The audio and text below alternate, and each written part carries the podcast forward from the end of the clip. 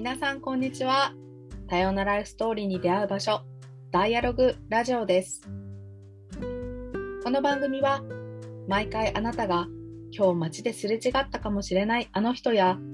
もしかしたらあなたとは二度と交わることのなかったあの人をゲストに迎えすれ違っただけでは絶対にわからないこれまでの人生のお話やそこから学んだ哲学などを私たちホストとの対話によってリスナーの皆様にお届けするプログラムです。パーソナリティのゆうかと、ひなです。はい。そしてそして今日のゲストはカッペさんです。こんにちは。はい、カッペです。あ英語で自己紹介はなんかしょっちゅう最近はしてたなって思うんですけど、日本語で何を言うべきかちょっとわからない。今大、アメリカでの大学に通っていて、大学、この秋から3年生になります。まあ、ミネソタ州っていう中西部、中西部、カナダに近いところにある大学です。えっ、と、まあ、一応専攻は物理とダンスの、まあ、ダブルメジャーにできたらいいなって感じでやってます。まず個人的に聞いてみたいなって思うのは、もうアメリカのね、大学ですかね、コミュニティカレッジに、コミュニティカレッジいや、えっと、プライベートのリベラルアーツカレッジっていう小さいけど、コミュニティカレッジとは違う。また出た。え、そのリベラルアーツカレッジっていうのは、まあ、あのリベラルアーツとカレッジっていう言葉は別々には知ってるんですけど、ちょっとくっついたらどうなるのかが ちょっと今ピンときてなくて、もう少し詳しくはい。かあ？あ、なんかリベラルアーツってすごい、まあ、幅広く学ぶ、なんか本当はなんか、七教養うんちゃらかんちゃらっていうちゃんとした定義が多分あるんですけど、まあそのコンセプトは、まあ文系理系関わらず横断的に学ぶっていうので、で、まあでも、ユニバーシティっていうすごい大きなアメリカの大学も基本結構リベラルアーツ的な方針を取り入れてるので、で違いは何かっていうとリベラルアーツカレッジは総合大きな総合大学と違ってその大学院がなくてだから全校生徒がまあ小さいところだと2000人とかまあ3000人まあだから2000人から3000人とかであのその教授がそのちゃんと直接生徒を教えるその大学院がついている大学とかだと結構ティーチングアシスタントの人とかが教えたり教授は自分の研究をしてたりっていうのでだからまあ私はその教授がしっかり熱心に教えるっていうことに惹かれたのと、まあ、まあ小さい方がなんだろう教授にアクセスしやすいかなとか大きいところだとちょっと自分が埋もれるかなとかなんかいろいろあったんですよね。あとは、まあ、やっぱ入学する前に専門を決めなくていいのでっていうので、まあ、まあそんな感じのがリベラルアートスカレッジなんですかね。すごい。あのちょっと日本だと東京大学さんとかがあれですよね。私も詳しいわけじゃないんですけどあの友人が通っててその時に確かなんか最初の1年生の時とかは教養っていう形での、うんいわゆる文系理系は多分分かれてるんでしょうけど学部とか学科は決めないで後から決められるみたいなシステムがあったので、まあ、ハーバード大学とかもそうですよねきっと。アメリカ。まあアメリカではそうその多分日本でもなんかいくつかそのリベラルアーツっていうので歌ってやってるところもあるんですけどアメリカの方が圧倒的にそういう学校が多くてまあなんかそうですね。親, まあ、親もなんか日本の大学よりはアメリカの大学にお金を払いたいとかいうことを言ってたのでまあ結構私的にはもうそっちの方にずっと向いてきてまあでもあのね長年ずっとそういうリベラルアーツとしてやってきてる大学の方が、まあ、質が高いっていうかしっかりしてるかなっていうのは、まあ、私も納得なのでって感じですね。なるほど面白いですね。えーその物理とダンスって結構極端というか私的には割となんか反対の位置にあるものなのかなって思ってるんですけどその2つを専攻している理由とかってあるんですか？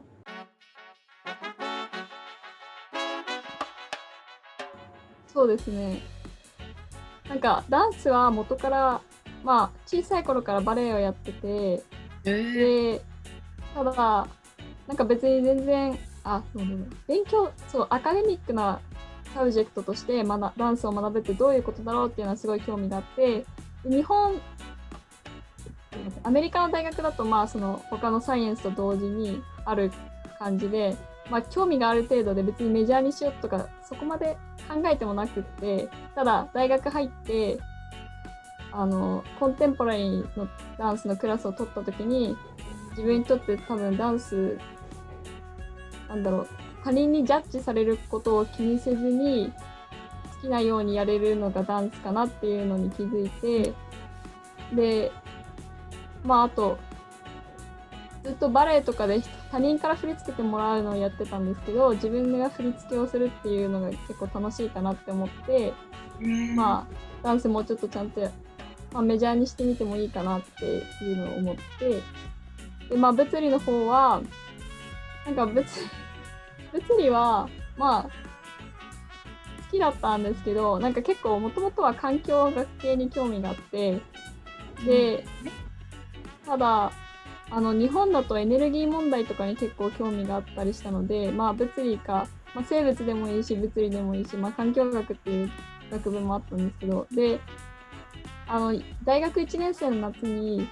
あの、まあ、環境とは全然関係なく専門系のリサーチをする機会があってが周りの学生がすごい優しいというかいつも一緒に勉強してくれるとかであの、まあ、物理物理は正直苦手だけどまあ苦手なものこそまあ勉強したくなるかなって思ってまあ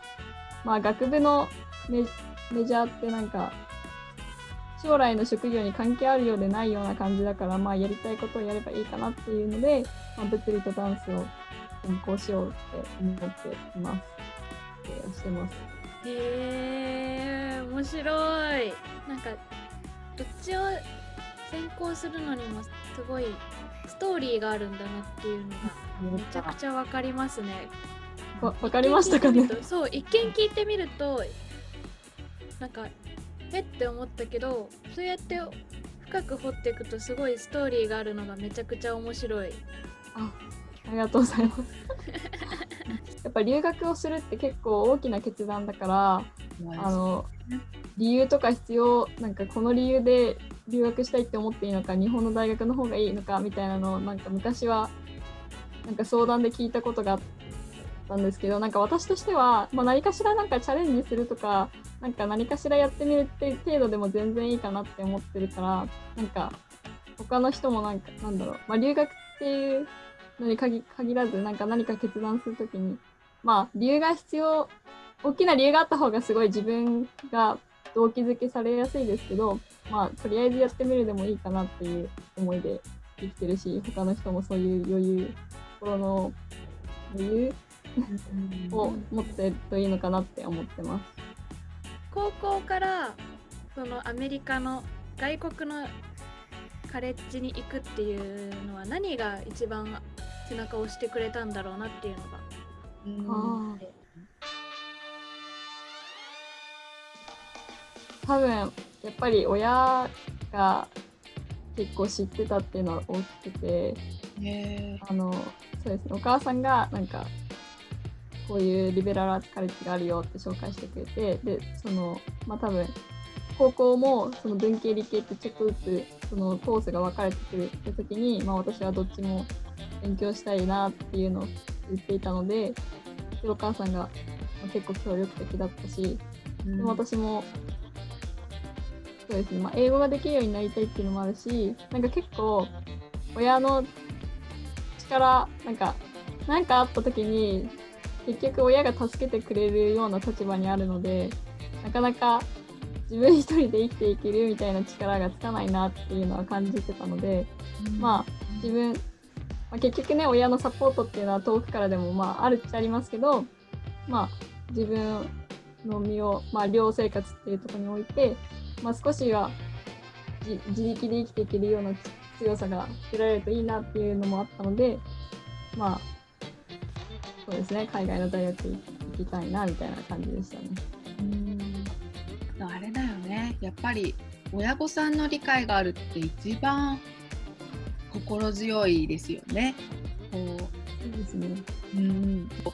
一っておいでってこうむしろ逆にこう教えてくれるっていうのは学校をね教えてくださるっていうのはすごい素敵ですよね。うん、そうですね。いやま本当本当素敵。素敵なお父さんとお母さんや。まあねあの多分このラジオを聞いてる人の中でやっぱりこう海外大学とかね海外での生活気になるなって思ってくださってるリスナーさんもいると思うのであの、ね、大学の話はもちろん、今アメリカに住まれてもう1年以上経ってらっしゃいます？えっと、そうです。えっと、もう2年近いですかね。そう、これから大学3年生になるので、大学1年の時から、まあ、こっちに住み始めたので、もうすぐ2年ってところですね。ぶっちゃけどうですか？やっぱりみんな毎日ハンバーガー食べてます？あの、うーん、大学1年の時は、あの、ダイニングホールに行って、まあ、基本、食事をとるって感じで、まあでも、まあ確かに、まあ、ハンまあハンバーガーじゃないピザは毎日置いてあるし、ピザステーションがあって、まあパスタも、ピザステーション今なんかまあ、まあ、ビュッフェみたいな感じ。まあ、ビュッフェって言っても、なんか、でも、なんか私、なんかキャンパスビジットにも行くことができて、その、高校3年生の時に。で、その時に食べたダイニングホールの食事は、なんかすごい日本人からまずいまずい聞いてたので、全然別にまずくないなって思ってたんですけど、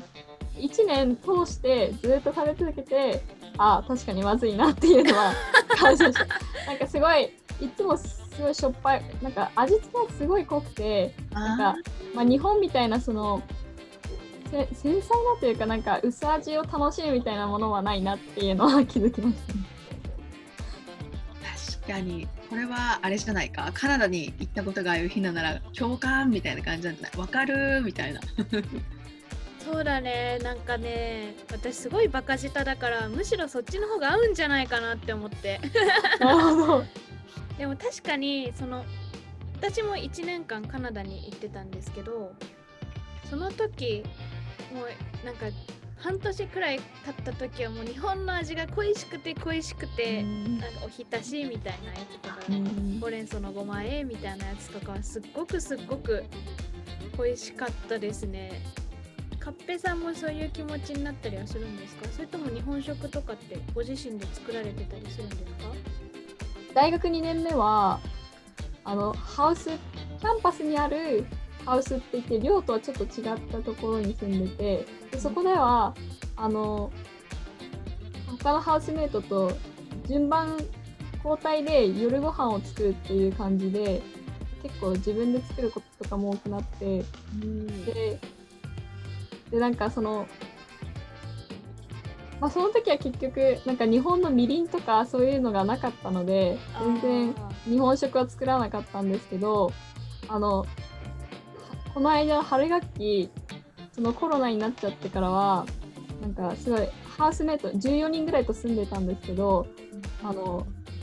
私ともう一人以外はみんな自分の家に帰ってったのでなんか結構大きなハウスに2人だけ住んでてでもご飯も結構自分勝手にもうねこの交代でやるほどの人数もいないのででその時は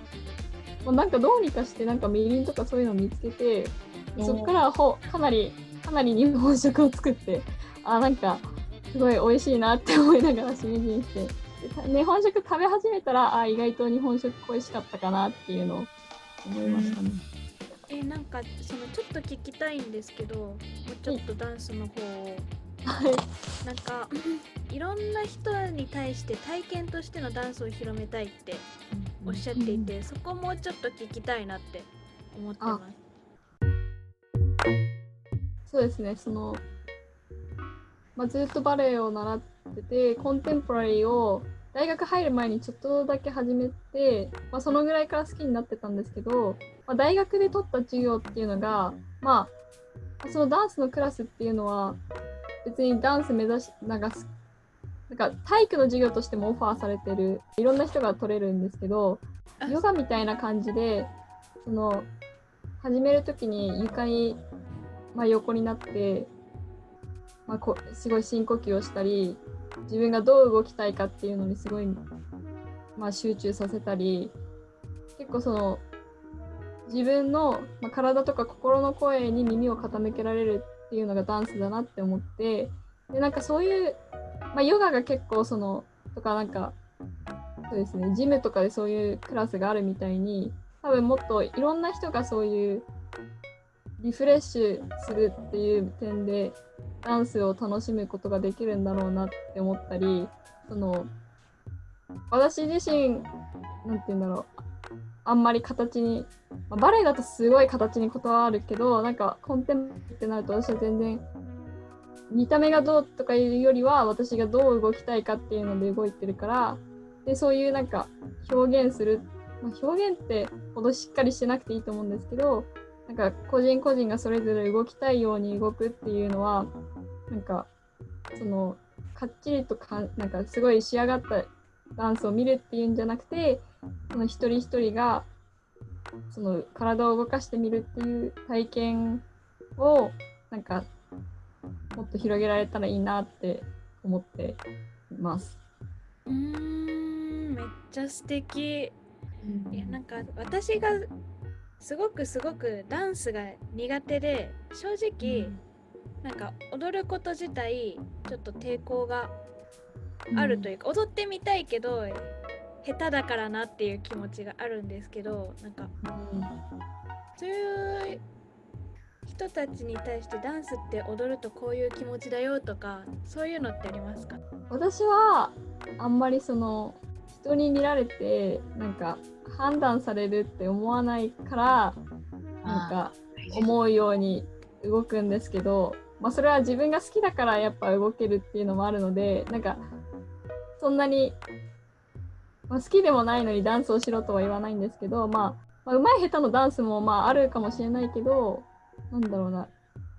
その音楽に合わせて体を揺らすとか他の人と一緒に踊るとかなんか私としては結構私たちは普段頭を使ってパソコンに向かったり勉強したりっていうなんかなんかそのあんまり本能的でない部分を結構使ってるから本能的になんかもっと自分がどう感じてその感じたことをどう体で自分が動動きたいかっていうのを単に探求するみたいな気持ちで踊ってみるとかもできるのかなって思います。答えになってるかわからないですけど。いや確かになんか見られてるっていうなんだろう過剰な意識っていうのは分かってるけどでもそれで恥ずかしさっていうのがあるのかなっていうのはすっごいうん。納得して、なんかめちゃくちゃいい言葉だなって思います。本能のまま体を動かしてみるって。ダンスって言ってますけど、うん、私はダンサーですかって聞かれるとうーんってちょっと困るんですけどなんかそんなに上手くないしとかも思うんですけどでも私のコンセプトで考えていくとみんなダンサーなんですよななぜなら単に動け動けば何だって面白く見えたり一人その同じ言葉を聞いて一人一人多分違う風に動くからそれぞれが面白いっていう風に私は捉えられるので、だから誰でもダンサーになれるなっていう風に思っていてまあだからコンテンポラリーのっていう名前に当てはまってるかは分かんないですけど私にとってダンスって結構そういうものそういうものうんですね。体を使った表現自体のことみたいな。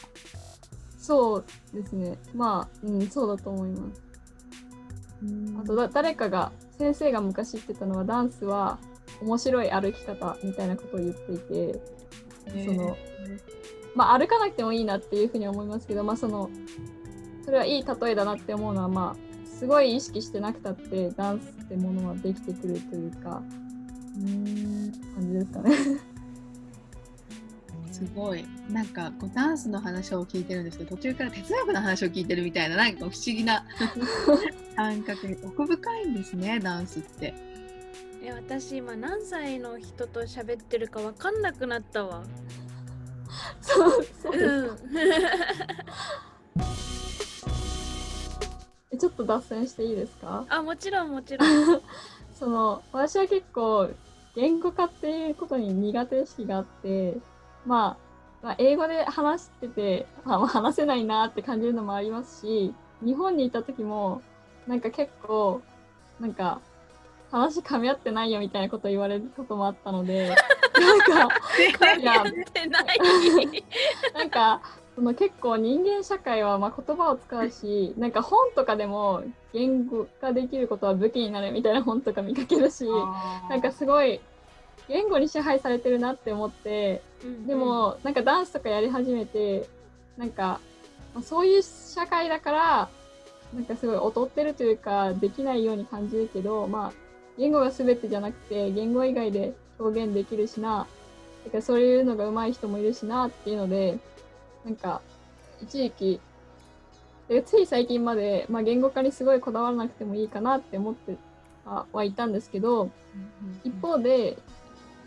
あのこの間あるアーティストの方と喋った時にそのダンスのこともっと調べようと思ってなんか、まあ、連絡した時にダンスとか、まあ、そのアートって抽象的であってその言語じゃ汲み取れないものもなんかその表現できるけどやっぱり人間っていうのは言葉を使うしアートだからこそ言語化できるのも大事だったりする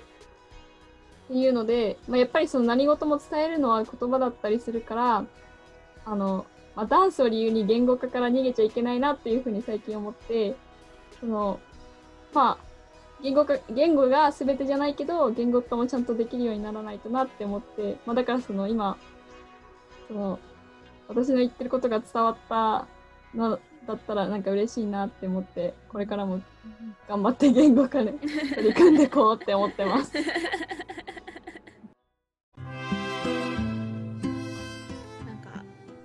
ートっていうかその作ったものって、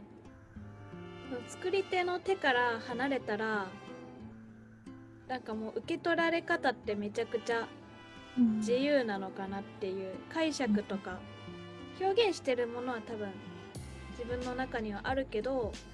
それをどう受け取るかっていうのはめちゃくちゃ受け手次第の部分がすごくあるなって思っていて、言葉って確かに100%は伝わらないかもしれないけどその私はこういう思いで作りましたよっていう部分を補完できるというか、うん、なんかなんか生の生の作品をちょっと粘土でペタペタと言葉でなんか付箋を貼っていくみたいなイメージがあって、どっちがいいとか悪いとかはないけど多分どっちもできるとすごく表現もそうだし伝え方に対しても伝わり方で幅が広がるのかなっていうのはすごい感じてます。うん、私は作る側とか発信する側とか表現する側っていうよりかは割とコンサート行く側とか、まあ、あんまコンサート行かないけど、こう商品買う側とかだからなるほどなって確かに自分の解釈でアート買うしなおかつなんかデザイナーの人もそうだしクリエイターの人もそうだしそうやってダンサーの人もみんな余白があるよねちゃんと。なんか自分はこういうメッセージで発信してるけどなんかそれ以上はもう深く解釈してもいいし浅く解釈してもいいしっていうなんか、うん、余白は、うん、とても素敵だなと。思ってそれでいいと思ってるじゃん。ひなもそうだし。相手に委ねる感じはなんか言葉を返したコミュニケーションじゃないかもしれないけどいいよね。うん、なるほど。面白い、ね。あとなんかこうあのアメリカで注目されてる黒人差別の話とかも、うん、現地にいて感じることがあるっていうふうにおっしゃってたんですけどそれももし今聞けたら。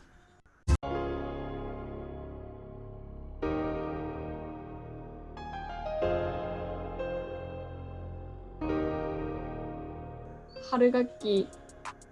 ほとんどもう学生はみんな自分のお家とか帰っちゃって大学には残ってる学生とかは少なかったんですけど、うん、そのまあえっとジョージ・フロイドさんって方が、まあ、白人の警察官の方殺されてしまってでもそれがミネアポリスって言ってそのミネソタ州にある都市で大学はその1時間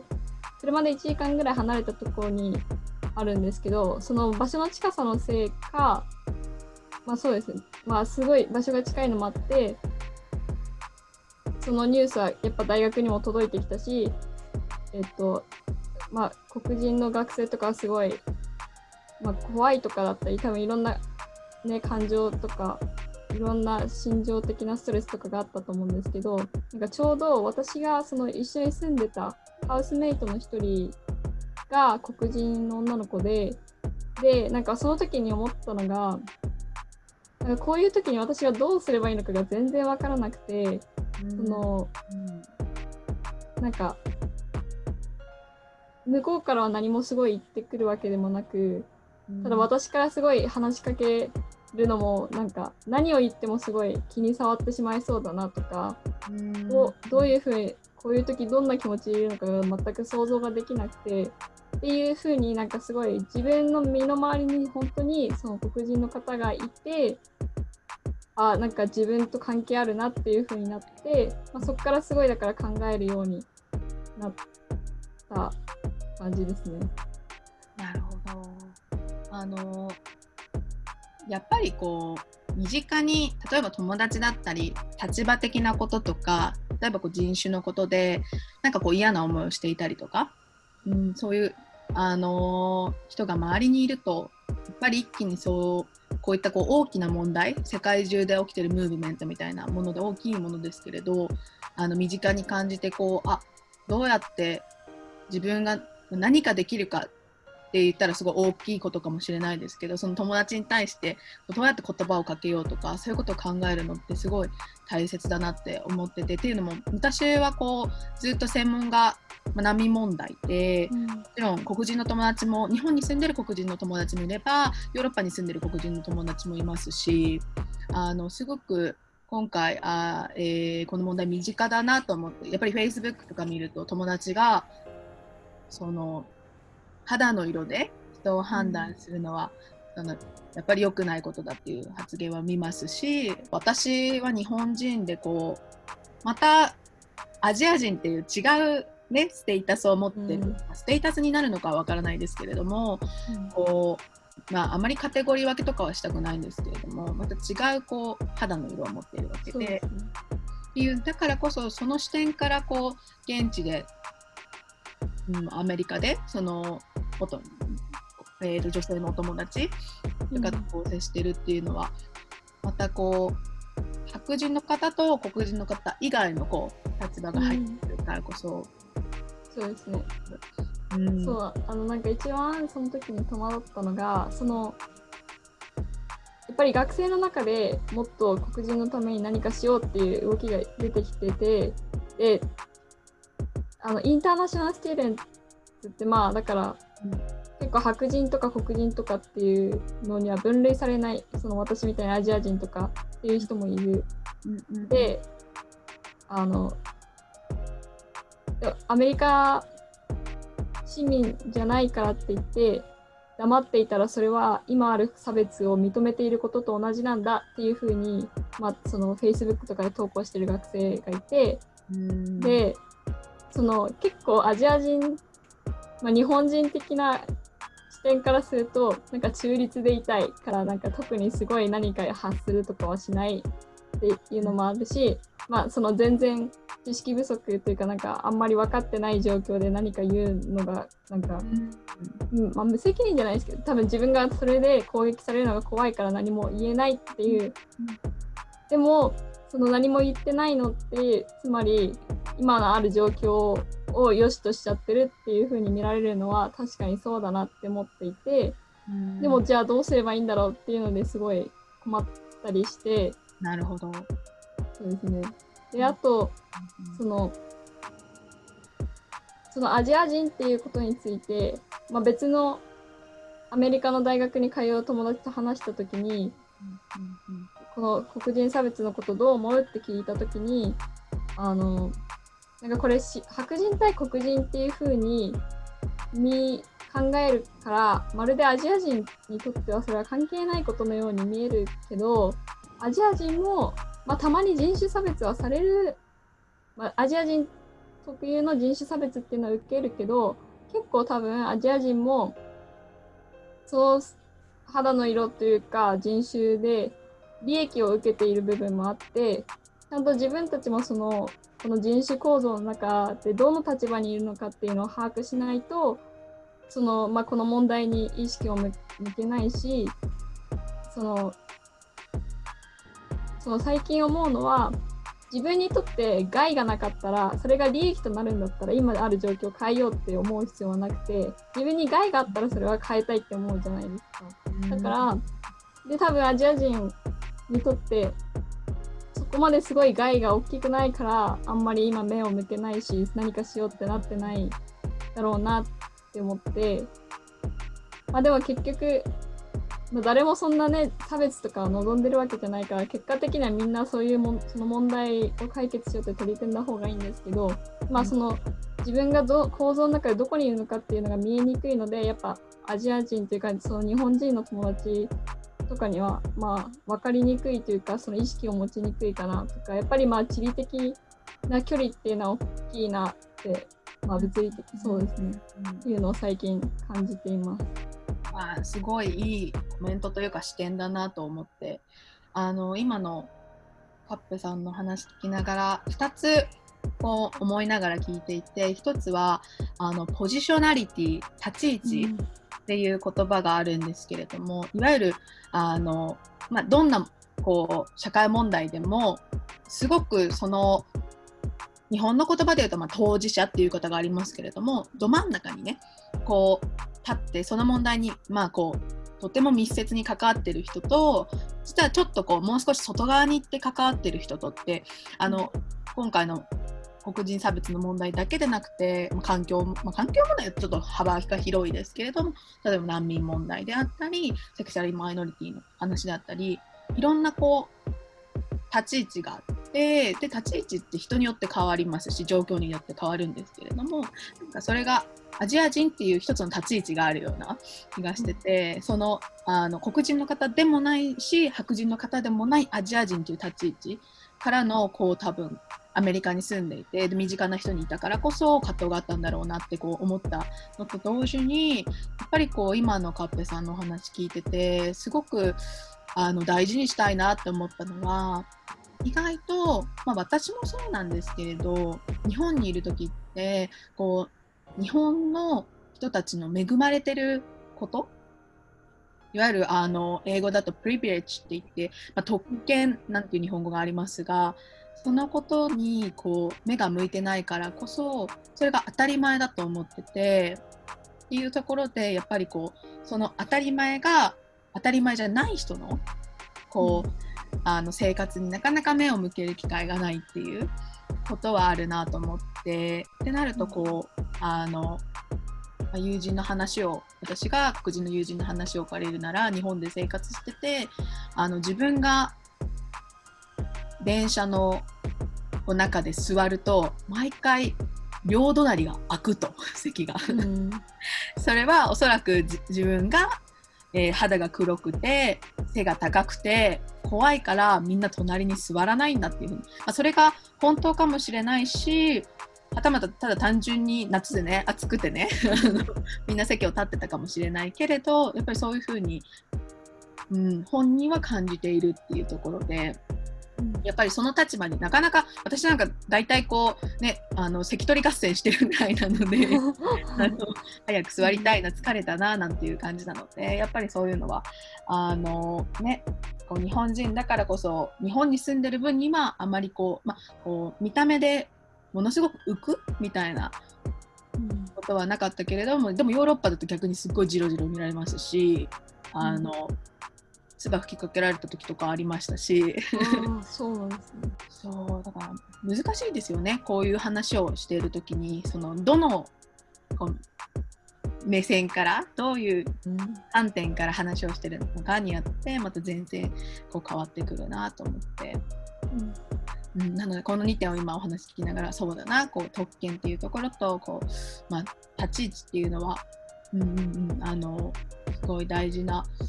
こうポイントだしそこがこうあったからこそ今回カップさんがものすごくこの問題を身近に考えて。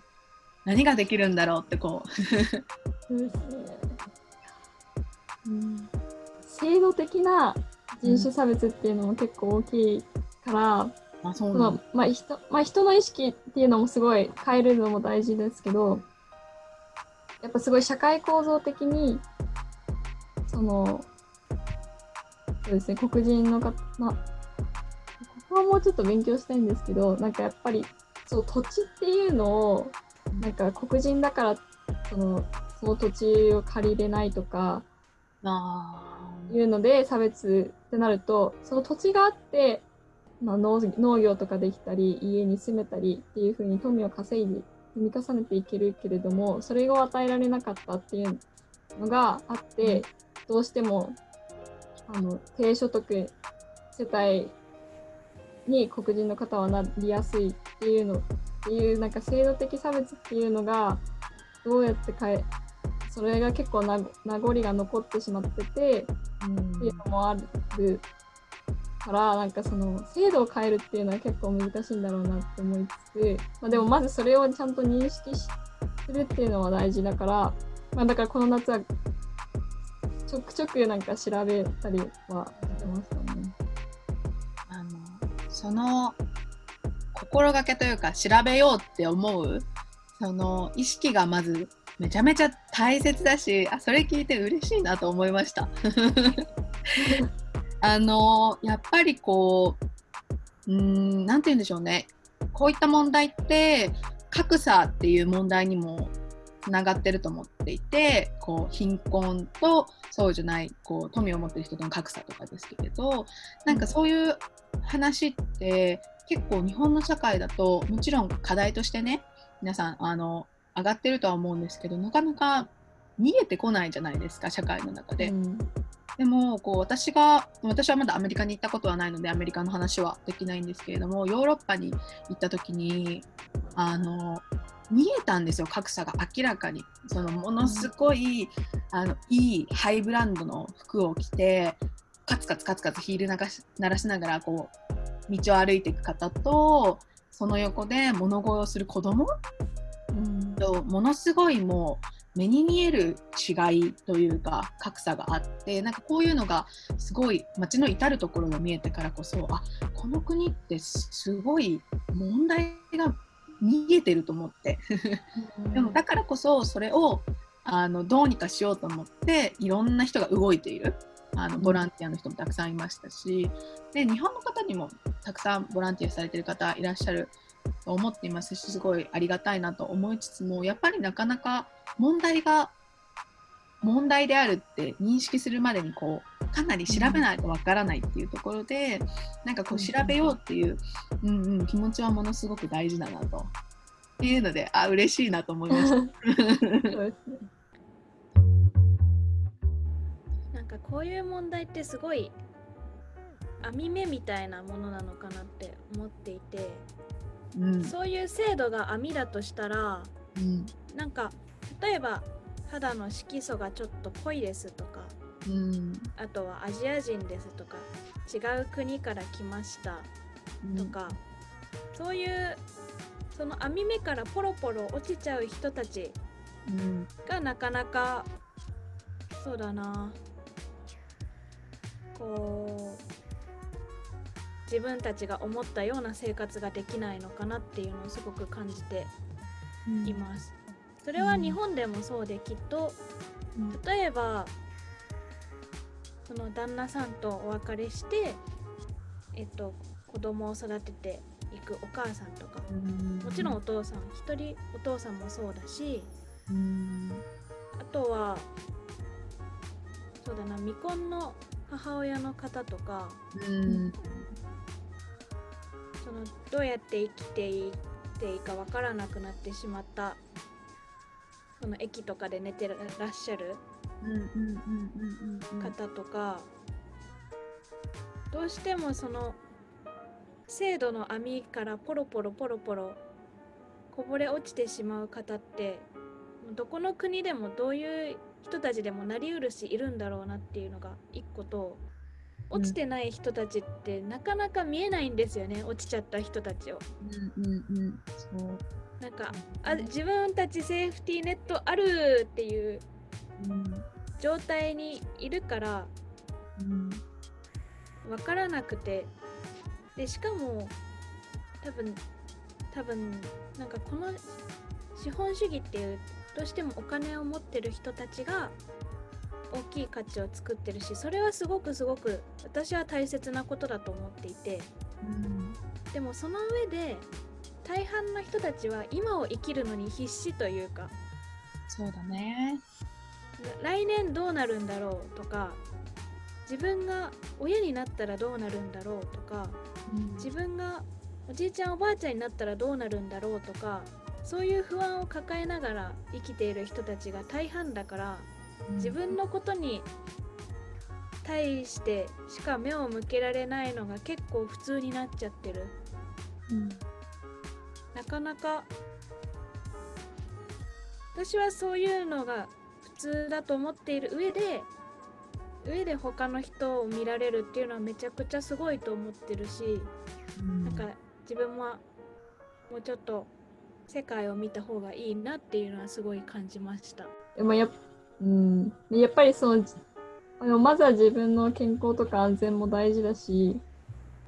で、まあ、やってるとなかなかその世界の問題とかに目を向けられなくてずっと同じ問題構造が続いていっちゃうってそう難しいんですよね。なんかその前黒人の物理の教授と話をした時になんかそのやっぱり学期中学校が始まる今夏休みでいろんな調べることとか余裕があるからどんな本がおすすめですかとか聞いた時にまあでも学期中は多分あんまりできないんですよねみたいな感じでメールをした時に、まあ、まずはやそれはそう本当に大変でまず自分の,、ね、あの健康とか安全とかその大事にしたいことがあってそれをやってっていうのは別にいいことだっていうふうに言ってくれてその、まあ、人それぞれやっぱ優先でき優先することっていうのはあるから、まあ、その中でどうやって区切りをつけてそうですね公平な社会というか時間とか労力を避けるかっていうのは本当難しいことだなって思います。でもすごいあの今回のお話できてよかったです。やっぱりこう現地に住んでるカップさんだからこその、うん、葛藤とか言葉だったなと。なんかリアルが知れてすごく良かったと思ってます。あそうですかね。どうしてもその話とか SNS じゃ流れてくるけど実際よくわかんないっていうもんやりした気持ちがあったので、すごくすごくお話聞けてよかったなって思ってます。うんうんうん